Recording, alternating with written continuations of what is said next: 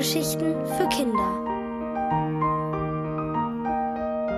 Henry Hase von Sigrid Seefahrt.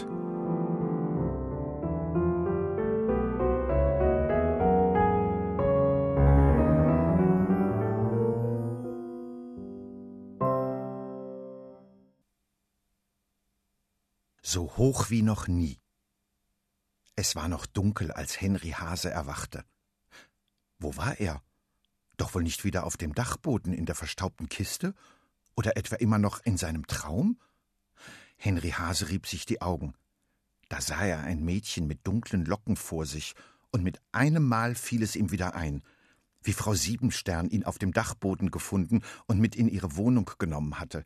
Sie hatte ihn gebadet und seine Hose geflickt und gleich am nächsten Tag schön eingepackt zu Rosalie gebracht. Die hatte sich gefreut wie noch nie.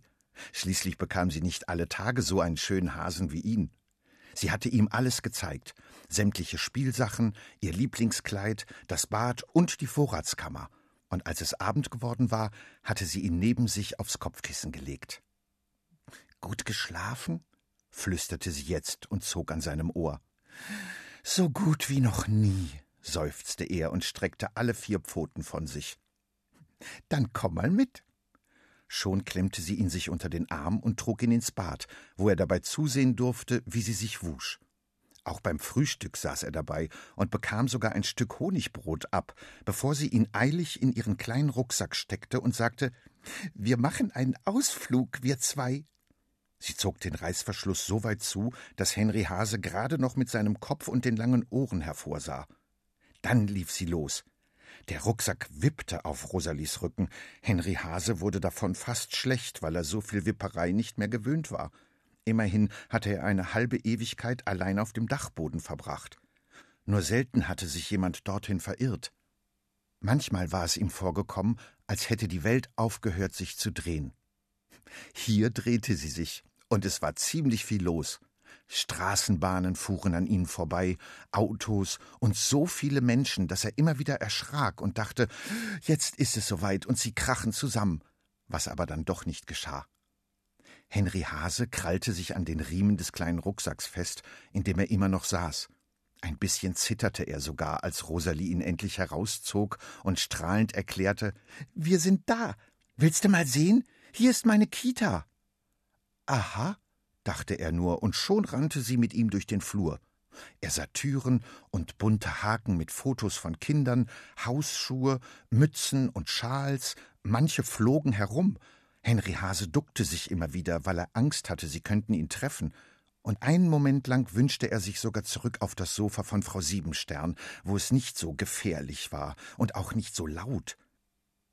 Die Kita war jedenfalls voller Kinder, die rannten und schrien, was ihm vielleicht auch ein bisschen gefiel, schon wegen Rosalie, die am wildesten von allen war.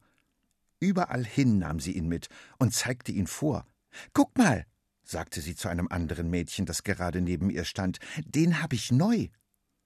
Das Mädchen nahm ihn auf den Arm und drückte ihren Finger fest in seinen Bauch. Der ist ja süß, sagte sie und hielt ihn noch einen Augenblick fest. Henry Hase erschrak und beruhigte sich erst, als er im Gruppenraum im Stuhlkreis auf einem Extraplatz gleich neben Rosalie zu sitzen kam.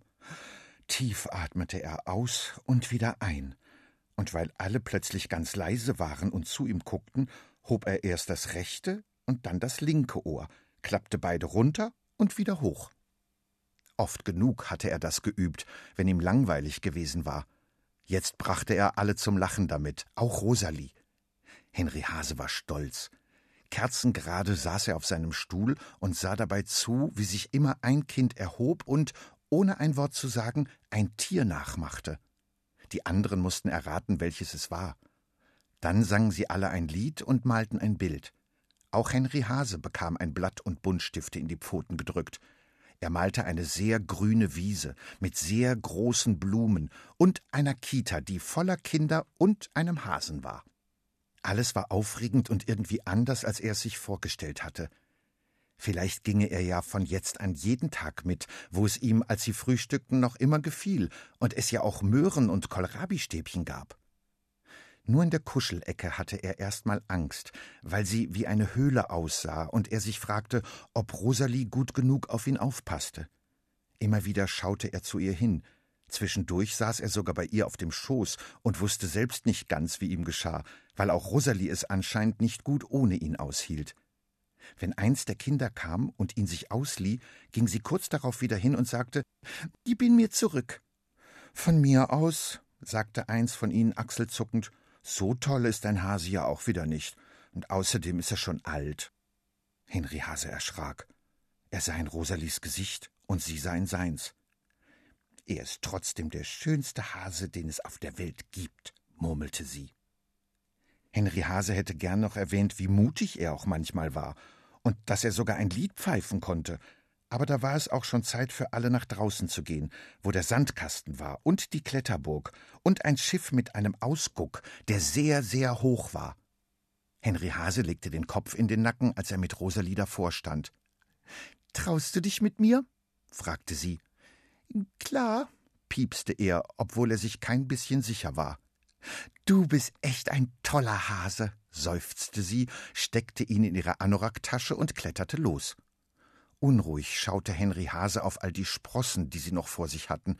Mit beiden Händen hielt er sich fest, nahm sogar seine Zähne zu Hilfe und versuchte gar nicht erst nach unten zu schauen, weil ihm schon jetzt schwindlig war und er Angst hatte, in Ohnmacht zu fallen.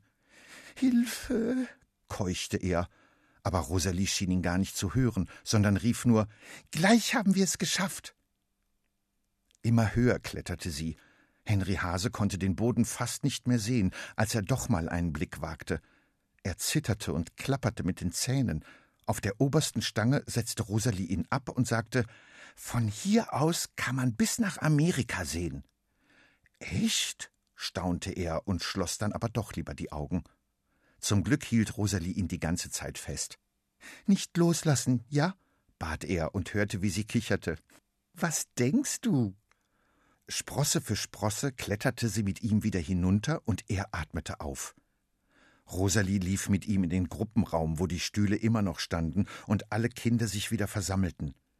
Ganz nah saß er wieder bei Rosalie und konnte hören, wie schnell ihr Herz schlug. Bum, bum. Vielleicht sind wir ja jetzt Freunde und wir trennen uns nie, dachte er.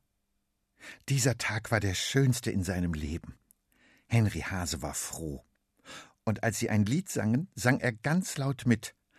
Und er klatschte, als alle klatschten, und dachte an Frau Siebenstern, die alleine bei sich zu Hause auf dem Sofa saß.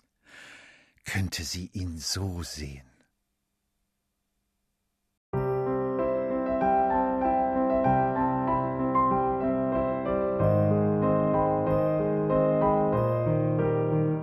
Ihr hörtet Henry Hase von Sigrid Seefahrt. Gelesen von Bernd Moss. Ohrenbär. Hörgeschichten für Kinder. In Radio und Podcast.